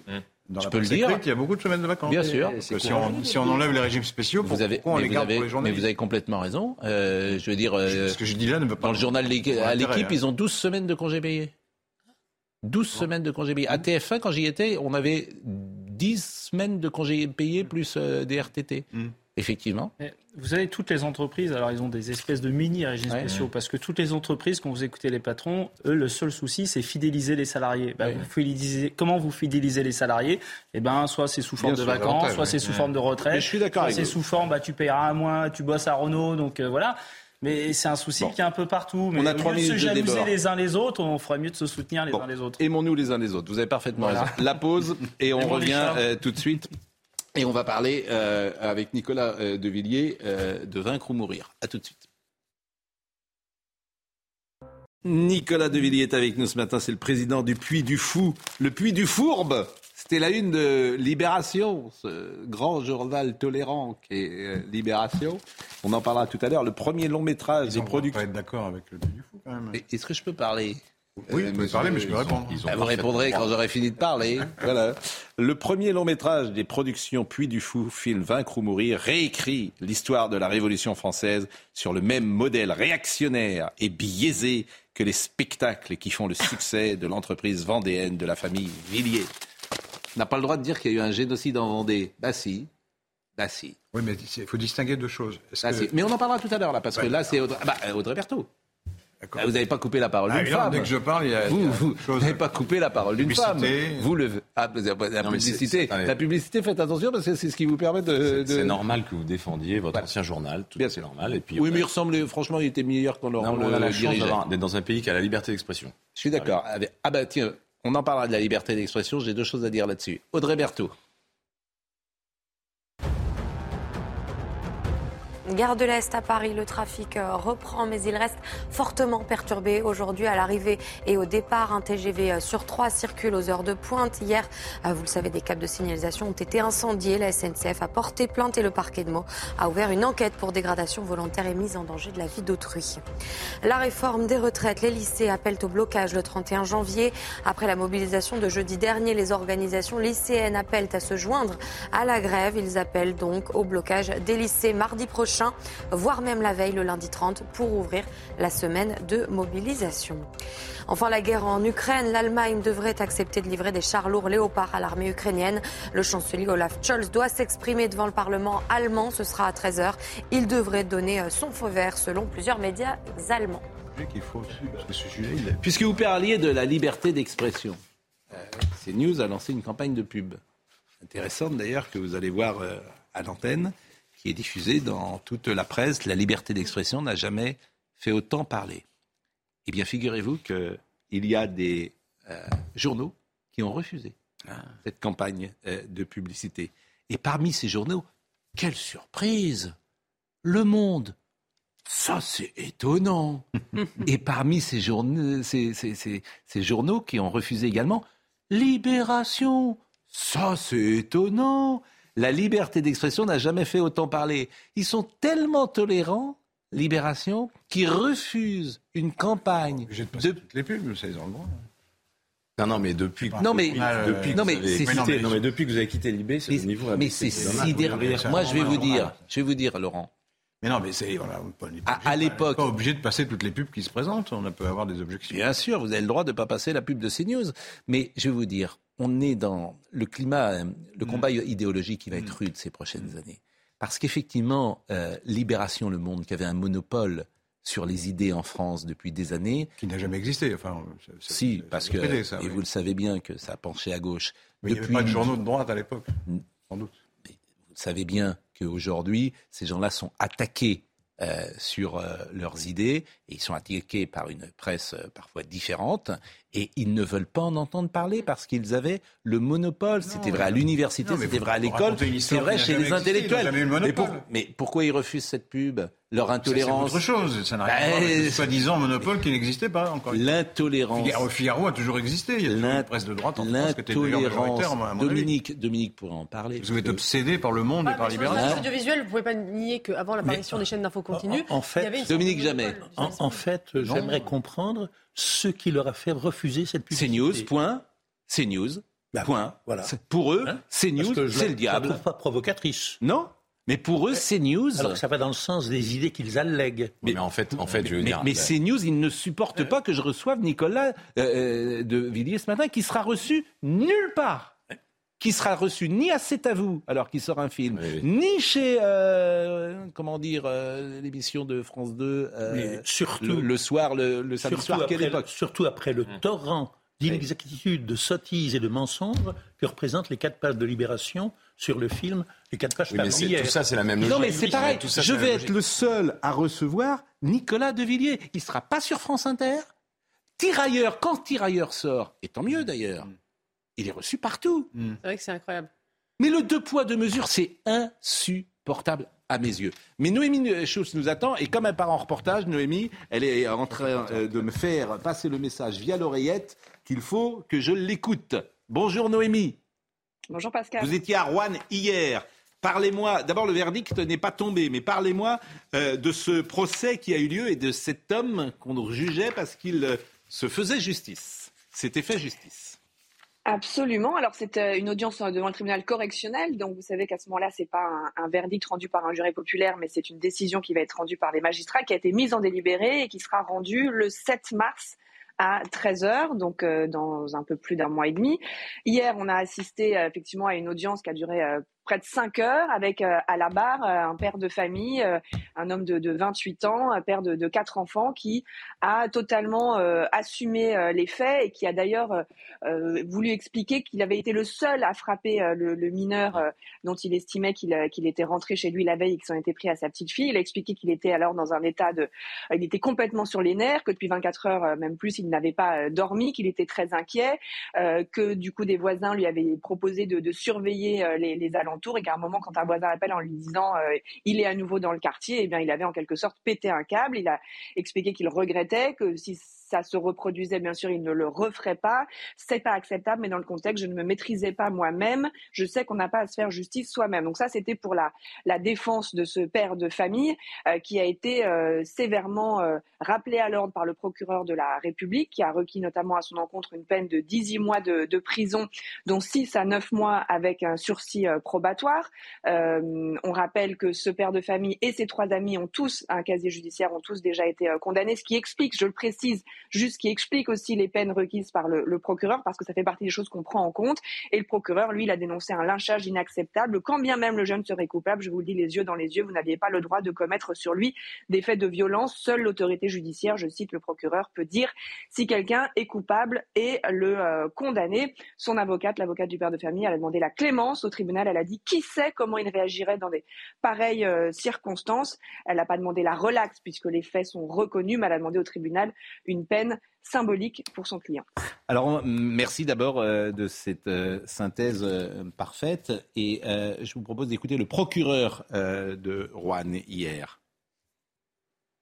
Ah, il n'y a pas de légitime défense, non. non. Nous sommes 24 heures après la commission des faits d'agression, euh, présumés d'agression sexuelle, donc pour moi, il n'y avait pas de légitime défense. Le contexte, bien évidemment, j'en ai tenu compte, hein. j'ai évoqué, et je pense avoir longuement exposé euh, les faits dont a été euh, victime cette petite fillette, euh, mais après, il fallait aussi regarder de manière beaucoup plus précise et, de manière isolée les faits d'agression, enfin les faits pardon, de, violence, qui pour moi n'étaient pas justifiés par, par les faits d'agression sexuelle. En tout cas, ne pouvaient pas se légitimer par ces faits-là.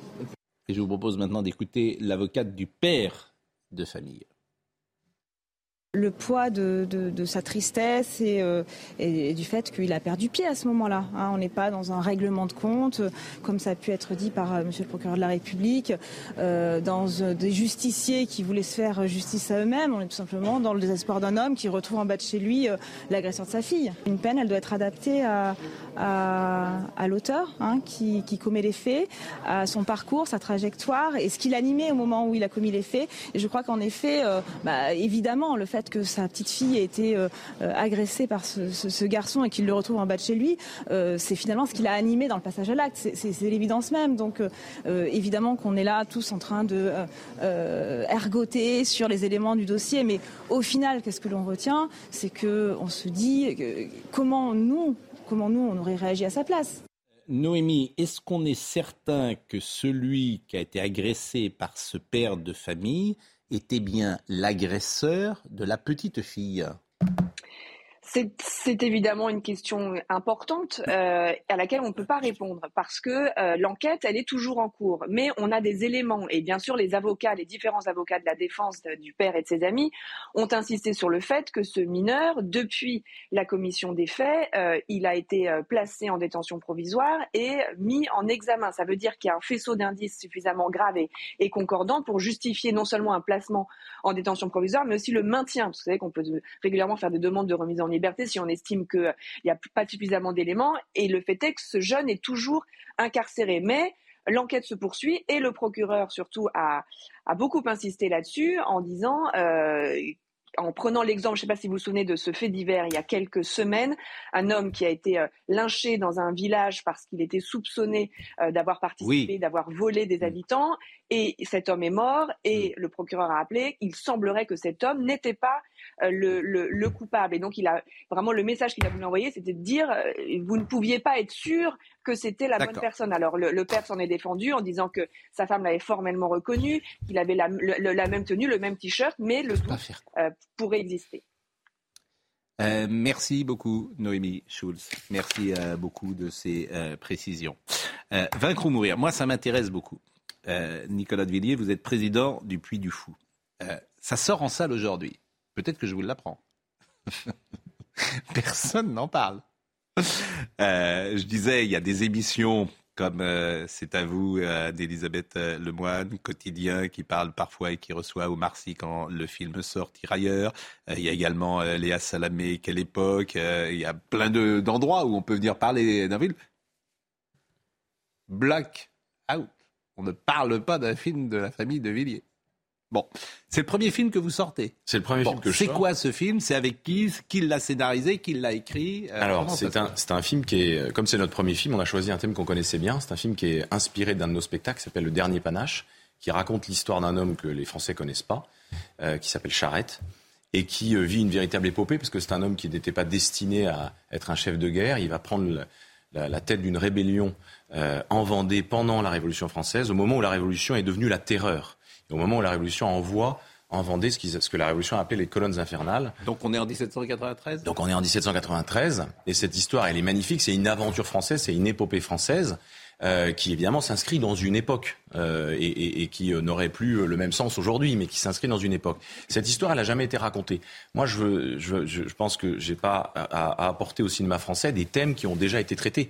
Donc, si je viens euh, sur le terrain du cinéma, qui est un nouveau langage artistique pour nous, autant apporter un thème nouveau. Mm. Et donc ce héros n'avait jamais été traité. Euh, c'est merveilleux de voir que la France regorge de mm. tellement de héros, euh, femmes et hommes, qu'il y en a encore qui sont inconnus. Et c'est ça l'ambition de ce film, Vaincre ou mourir, faire connaître cette histoire. Alors, on va voir quelques, un extrait ou la bande-annonce, euh, je ne sais pas. Et puis, on va en parler ensemble. Et puis, j'ai vu, par exemple, de, dans Libération, euh, ils ont sorti un, un, un, un, historien. Alors, dans ces cas-là, tu sors toujours un historien qui, évidemment, va t'expliquer que ce que tu as fait euh, n'est pas n'est pas bon.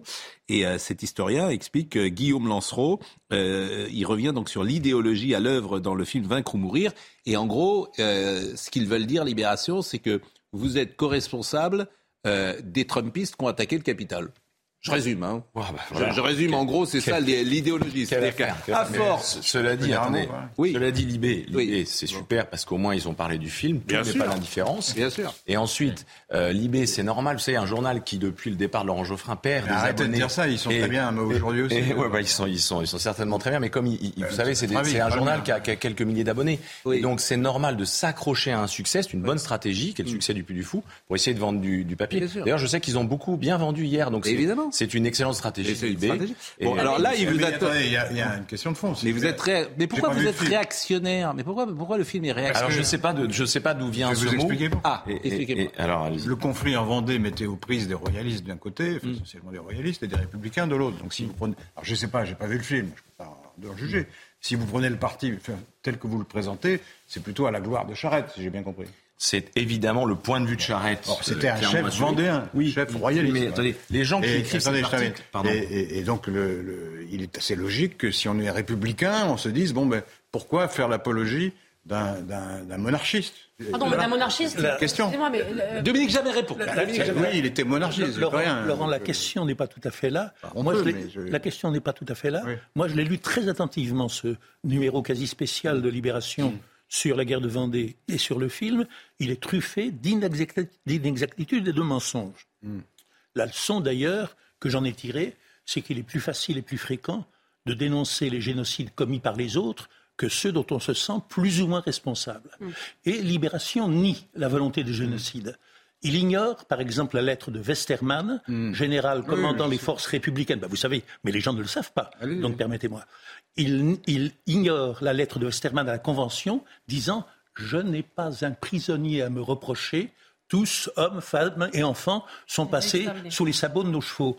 Il ignore les colonnes infernales. Il ignore le fait que des généraux républicains ou se disant républicains, c'est une république un peu extrémiste, font des rapports à la Convention les uns après les autres en disant j'ai ratissé les villages, j'ai ratissé les routes, hommes, femmes et enfants Rien n'y a échappé. Et, personne attendez, personne et, ce qui s'est passé en Attendez, permettez. Même les historiens les plus les moins sérieux. Et, cerise sur le gâteau, comme on dit, il y a deux lignes de libération qui sont un peu fortes de café. Il dit, en tout cas, contrairement à ce que dit le film, il n'y a aucune assimilation possible entre Oradour-sur-Glane, massacre perpétré par les Waffen-SS en 1944, et le massacre des Luxouvres-Boulogne, 28 février 1794, il y a un petit point commun, c'est de rassembler toute la population d'un village dans une église, d'y mettre le feu et qu'il n'y ait pas un rescapé. Non mais attendez, euh, de toute façon pour les gens. On voit un extrait quand même. 150 000. 150 000. Avec 150 000. J'ai juste un truc à dire, Pascal, c'est qu'en fait les gens qui écrivent ces articles, mais c'est un groupuscule journalistique, ils sont très peu nombreux. Mm. C'est des gens pour qui la révolution ne semble pas terminée. Mais c'était il y a 230 ans. Il faut qu'on fasse la paix avec notre histoire. On raconte une épopée française et quand on fait un, quand Besson fait un film sur Jeanne d'Arc, personne lui dit ah, vous êtes un royaliste parce que Jeanne d'Arc a remis le roi sur le trône. C'est ridicule. On peut raconter. Vous appelez De Villiers. Bah, je m'appelle De Villiers. Vous appelez De Villiers, donc vous êtes la Marseillaise. J'embrasse le drapeau tricolore et c'est ça la France. On peut aimer Charette et aimer Clémenceau. Bon, Charette. On va dire un mot après. Oui, mais vous aurez le droit. Charette qui est enterré. il y a une croix, place Viarme. À Nantes. Ouais. Alors, il n'est pas enterré il n'est pas enterré là, mais. Euh... vous savez que ces ossements ont peut-être été retrouvés en plus très récemment. Et effectivement, moi, enfant, je passais quasiment tous les jours devant cette place Viarme. Et où euh, je voyais. Euh, il a été fusillé là, en effet. Exactement. Il a été fusillé là. Il a été fusillé là. Mais vous allez parler, je vous jure, je vous avais parlé, Laurent Geoffrin. Hein, mais voyons, après, il, y aura de la il reste 20 minutes. Bon, la bande-annonce ou en tout cas un extrait du film. La Convention nationale a décrété la levée de 300 000 hommes pour combattre à la frontière de l'Est. La guerre Non La guerre Mon frère, vous ne pouvez pas les ignorer. Parce qu'ils ont besoin d'un chef. Un chef qui connaît l'art de la guerre. Après avoir incendié toute la Vendée, voilà qu'elle nous incendie à son tour. Ils ne sont pas du pays, mais aussi.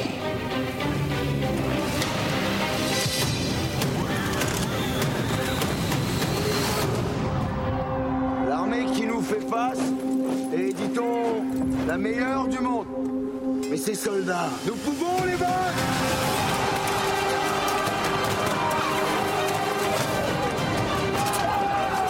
Endormis avec de belles promesses, c'est tout. Mais la paix n'est-elle pas possible?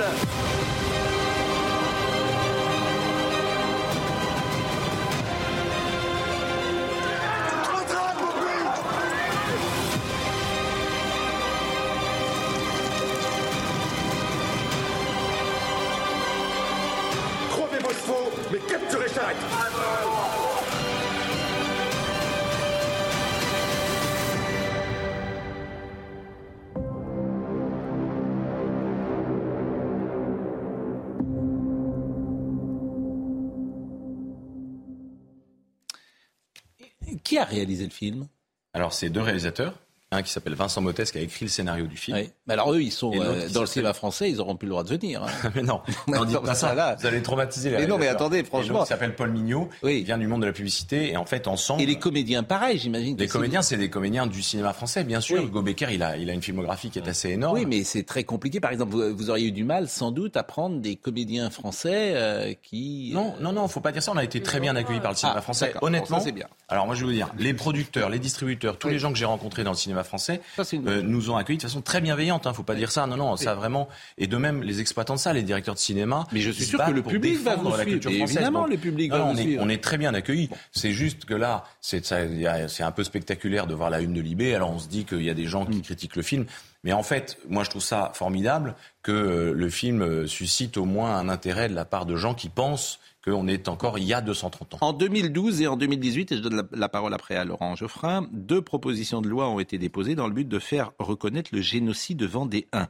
La première était soutenue notamment par Lionel Lucas de l'UMP et Marion Maréchal. La seconde était portée par Emmanuel Ménard. Aucune n'a été adoptée. Et euh, ce même interlocuteur me dit c'est bien de citer Westermann, il a fini exécuté avec Danton en germinal avec les indulgents. Oui, un fourre-tout. Il n'était pas spécialement indulgent. Ouais, et Mais il y l'histoire a est eu plus complexe. mais il y a eu plein de gens. il y a eu Barrère. Il, il était dantoniste, en effet, Oui, à, oui, à oui, l'origine. si vous voulez arrêter la- général la- impro- improvisé, et il n'avait pas d'autre méthode pour combattre la guérilla que celle qu'il a employée. Oui, mais propos euh, les- on voit bien que les l'histoire est vous plus avez raison, mais sont dans le nuancée parce que ce même Westermann qui demande euh, de tuer euh, les Vendéens finit lui-même exécuté. Ah, ça, c'est le classique de la Révolution. Oui, mais ça, c'est. Bon, Laurent. Il était dantoniste, oui. Laurent. C'est une longue histoire. Non, enfin, Là, en, en- en deux mots, euh, il faut distinguer. Il y a la question du génocide, enfin des méthodes de répression qui étaient employées, du génocide. C'est un mot qu'on n'emploie pas dans le film. Oui, oui, qu'on nous prête, mais qu'on n'emploie pas dans le Non, film. d'ailleurs, ils, ils sont ennuyés parce qu'ils disent que finalement le film il n'est pas comme vos spectacles. Ah Il, il est un peu. Ah. Moi j'ai lu il est comme pareil. le spectacle Voilà, ils Le disent film, ah oui, il il est n'est pas. Non, mais mais le- Laurent, Laurent, allez-y. Enfin bon, c'est- il y a la, la répression a été absolument horrible, terrible. Il y a eu des exactions des deux côtés. Il ne faut pas non plus oublier que les Vendéens se, ils sont défendus ou ils ont attaqué, peu importe. Mais, Mais on le montre dans le film. Vous verrez Oui, qu'on oui. montre que Charette. Bon, ça c'est une chose. euh, plie le genou. C'est une chose. Mais la- il faut, il faut. Il y a un léger contexte quand même, qui est que la République était, venait d'être proclamée, elle était attaquée aux frontières par des armées étrangères, et que les Vendéens sont révoltés pour des raisons diverses et variées, mais ils ont euh, passé pratiquement euh, alliance idéologique avec les, les ennemis de la nation. Quand même. Alors, les Vendéens. Et, et je, je. Par exemple, la virée de Galerne. Vous connaissez la virée de Oui, très Je bien. connais bien, parce que moi j'ai une maison à Granville. C'est le but de la, la virée de Galerne. Et Ils ont, ils ont mis le siège de Granville, pourquoi Pour pouvoir être ravitaillés par la flotte anglaise, c'est-à-dire par les ennemis de, la, de la République.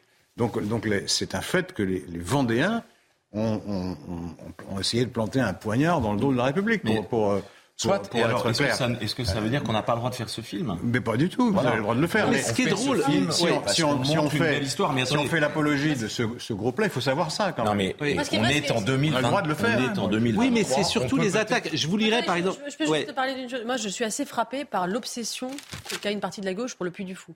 Parce que c'est une réussite euh, incroyable.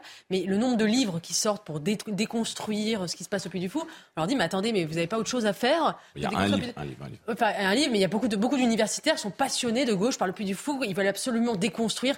Mais j'avais envie de dire, mais faites vous-même votre propre Puy du Fou. Mais Il faudrait qu'il y ait un Puy du C'est Fou ce de que dit. Jean-Clément Martin. Et je pense que un et grand je, et je pense historien qu'il ne supporte pas. qui Ce qu'il ne supporte pas dans le Puy du Fou, Mm. c'est le roman national. Parce Mm. qu'en fait, la, la gauche a déconstruit le roman national Bien sûr. depuis les années 70 et ils ne supportent pas que vous reconstruisez ce roman national. Et donc ils attaquent sur la sur l'histoire en disant vous n'êtes pas assez historique, etc. Comme si vous aviez la prétention d'ailleurs, le Puy du Fou n'est pas Oui, mais sauf que tu peux pas. euh, Et eux, ils vous font le procès de ne de, de, de Ouais, pas non. être assez exact. pas, hein. Sauf Alors que Eugénie, que vous c'est- pouvez pas c'est emmener votre classe. de divertissement qui vise à, à à réconcilier les Français avec leur histoire et avec et avec euh, et, et avec leur, leur nation. Sauf que si ça vous n'a êtes pas prof- de prétention scientifique et ils vous attaquent là-dessus. Je trouve ça complètement. euh, Si vous êtes prof d'histoire, vous pouvez pas emmener vos Surtout élèves. que- Parce qu'il y a le poids de, de, de l'école. Vous pouvez pas emmener vos élèves Et à- au Puy du Fou. que vous avez Et- cité, euh, Pascal, pardon, Guillaume Lancereau, qui est un, Oui. un des historiens qui a écrit ce fameux livre euh, qui a été vendu à 3000 exemplaires. Et Guillaume Lancereau, il dit euh, chez Quotidien. dit n'importe quoi, Il hein. dit chez Quotidien, Il le film Vaincre ou mourir ne présente qu'une seule religion et c'est scandaleux.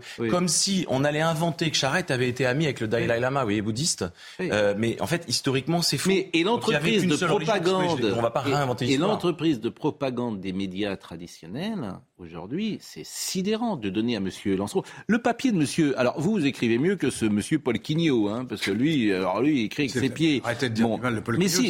c'est un, garçon très bien, c'est un très bon journaliste. Alors c'est un très bon journaliste, Ah, mais il mais a pas- il a mal fait mais mais Il a mais réveillé. C'est votre avis. Mais alors il fait tout un papier qui s'appelle Réac. Il termine.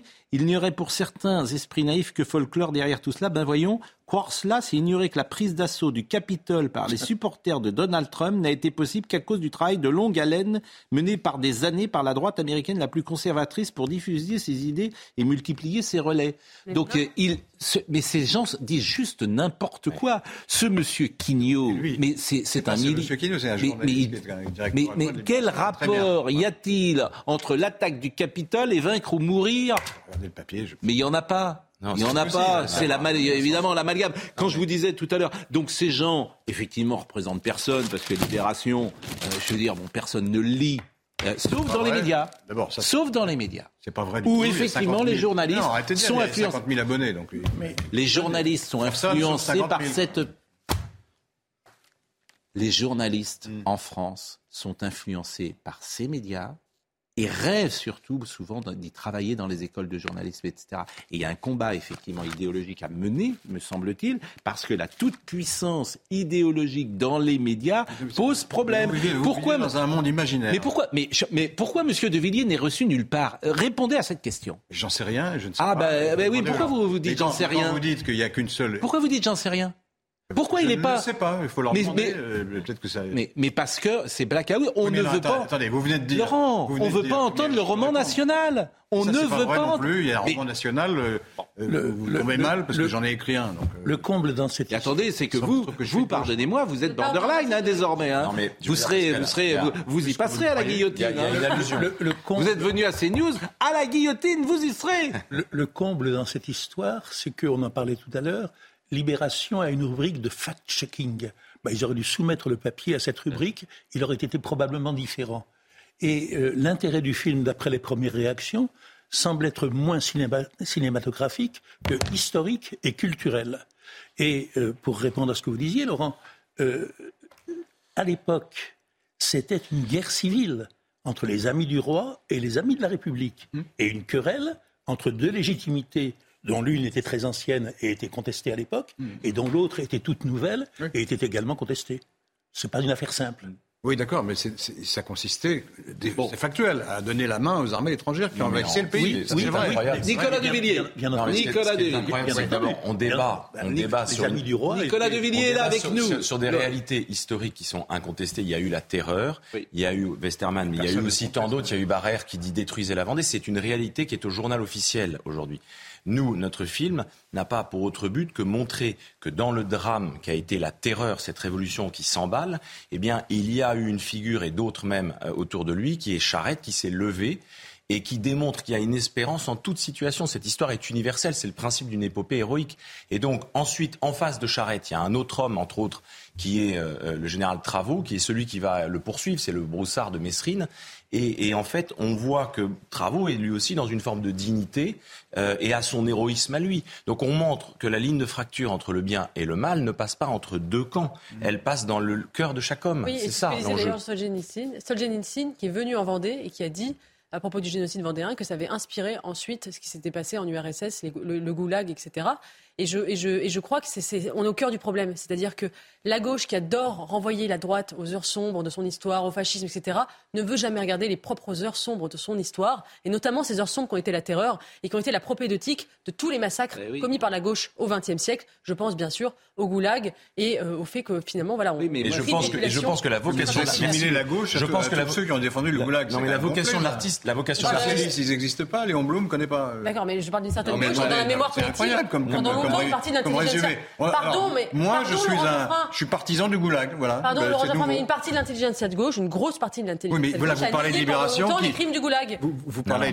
Moi, j'ai dirigé le Nouvel Observateur. Qui a fait la promotion de Solzhenitsyn? À l'époque, c'est le nouvel observateur. Parce que vous êtes un En tout cas, on va. Pas. Non, mais ce qui m'ennuie, moi, il n'y a qu'une chose qui m'ennuie, c'est que. Cette idée de dire. Non, mais il y a un truc, je veux dire, Pascal, il y a un truc, c'est que peut-être le film dérange aussi à cause de l'écho qu'il peut trouver d'une certaine façon, ah, dont, j'avoue que je l'avais pas vu à l'époque du tournage. C'est qu'en fait, il y a quelque chose des gilets jaunes contre Paris. Vous voyez, c'est-à-dire que c'est hmm. l'idée que le peuple de la province se sent incompris de Paris. Et Bien entendu, on ne peut pas comparer les Gilets jaunes et l'histoire de la guerre de Vendée, qui est un véritable massacre. Mais en revanche, on peut retrouver cette espèce d'opposition. Et c'est vrai que le film, euh, lorsqu'on se sent plutôt euh, des affinités avec euh, les aspirations des Gilets jaunes quand, quand on en embrasse euh, pas forcément toutes les causes. Hmm. Mais ce film est plutôt fait pour plaire. Parce que le parisianisme qui ne comprend pas la province, on le retrouve, on en trouve l'origine en tout cas dans ce film. Et, Libé est exactement l'héritier classique de, de, de, ces révolutionnaires qui ont fini malheureusement de façon Moi, ce qui m'ennuie simplement, c'est que ce dénommé Guillaume Lancereau, là, qui est un, historien engagé, euh, c'est lui qui apprend l'histoire à nos enfants. C'est ça qui m'ennuie. C'est-à-dire qu'aujourd'hui, dans les collèges, dans les lycées, dans les universités, bah si, je suis désolé de vous le dire, cette histoire-là, dans les collèges, bah on, nie le fait qu'il y a eu des exactions extraordinaires en Laurent, Laurent, soyez, vraiment, soyez. Non, mais voilà, massacre, enfin, vous voulez. allez, mais même, même Jean-Clément Martin a parlé du livre de Guillaume Lancereau en disant euh, c'était c'est désespérant de simplisme, ce sont ces mots. Et tu le retrouves évidemment euh, chez Quotidien où cette pensée-là est diffusée en permanence à nos enfants, etc. Mais peu importe. Euh, je salue euh, le prêtre Nicolas Jouy qui dit J'ai acheté hier la Libération pour la première fois de ma vie. On ne m'y reprendra pas. Leur catéchisme m'est apparu bien plus obscurantiste que celui qu'il veut dénoncer. C'est vrai que c'est des obscurantistes, en mais fait. Non. Eh bien, si. Bah, alors, le dénommé Quignot, là, c'est un. Vous... Bah, vous les connaissez, mais c'est un obscurantiste. Hein, je peux vous dire, il, peut venir sur notre plateau, va pas rester deux minutes, hein, à mon avis, parce qu'il sera en difficulté, parce que en fait, ils sont très forts euh, pour écrire leurs petites bafouilles, mais effectivement, autrement, c'est plus compliqué quand on arrive sur les arguments. Bah, quand ils sont tout seuls, en tout cas. Mais c'est généralement, vous aimez bien parler tout seul. Audrey Berthaud est là. Heureusement que je suis là pour parler. Les JO de Paris 2024. Euh, le Sénat a très largement adopté hier l'article phare du projet de loi olympique axé sur la sécurité. Le projet va autoriser l'expérimentation de caméras augmentées. Elles permettront de détecter des mouvements suspects dans les foules ou encore des objets abandonnés. Bruno Martini, ancien gardien de but de l'équipe de France de handball, est mis en cause pour corruption de mineurs et enregistrement d'images pédopornographiques. Visé par une enquête depuis 2020 après la plainte d'un adolescent de 13 ans, Bruno Martini a été interpellé lundi à Paris et placé en garde à vue. Sa garde à vue a été levée hier soir. Et puis plusieurs euh, services de Microsoft comme euh, Teams ou encore euh, Outlook étaient indisponibles ce matin. La panne est encore en cours d'examen. Le monde entier est touché. Sur Twitter, de nombreux utilisateurs se plaignent de ne pas pouvoir accéder à leurs outils habituels. Bon, en tout cas, allez voir Vaincre ou mourir dans toutes les bonnes salles. Vous êtes invité quelque part à ces prochaines heures ou pas Sérieusement? Oui, oui. Alors, euh, non, chez les médias? Non, non, non. J'ai pas, j'ai plus de médias aujourd'hui. J'ai fait quelques médias hier et, ce matin. Mais voilà, merci de m'avoir. Vous serez invité sur le service public?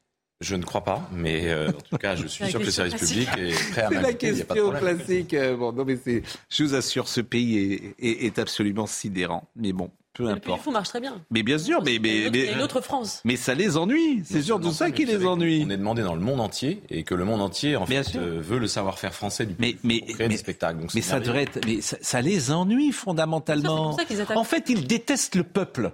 Donc quand vous avez compris ça, vous avez tout compris. En fait, les gens de Libé, de Geoffroy ils détestent les gens, le peuple. Ils détestent la France. Tout ce qui est la France, ils la détestent. Son histoire, le Tour de France, sa culture, son... ils détestent tout ça. La Vendée, c'est pas. Ils veulent déconstruire ce pays et ils y arrivent. La Vendée, c'est pas la Non, mais il s'agit pas de. La Vendée, c'est pas la France. La Vendée ne résume pas la France. Ah non. Jean-Luc Lombard. Non, non, vous avez été. Jean-Luc. Il vient de le dire. Non, non. C'est pas le sujet. Le sujet, c'est une histoire Jean-Luc française. C'est une belle histoire française. Voilà. Allez voir Vaincre ou mourir. C'est. Et moi, je salue cette magnifique ville de Bretignolles-sur-Mer, où sont enterrés mes grands-parents. Où nous avons tourné les scènes de mer du Et film. bien sûr, Bretignolles-sur-Mer, vous connaissez pas, vous. Bretignolles. La Sauzet. Vous connaissez pas tout ça. Jean-Luc Lombard était à la réalisation. Rodrigue Le Prado était euh, au son. David Tonnelier était euh, à la vision. Merci à Charlotte Gordzala. Merci à Justine euh, Cercara. Et Charlotte Gordzala, c'est son anniversaire? Bah, Dites 33. Bravo. H. Christique. Bon, euh, H. Christique. euh, Bon, merci Charlotte. Charlotte, bravo. On vous souhaite un bon anniversaire. Toute la régie est en train de vous applaudir, j'imagine. Laurent Geoffrey, applaudissez Charlotte, s'il vous plaît. Euh, Charlotte. Je ne dis pas sur commande. moi. Ben, oh, mais- applaudissez pas. Moi, si. anniversaire, ouais. Moi, si. Bon, bon anniversaire, Charlotte. Jean-Marc Morandini dans une seconde.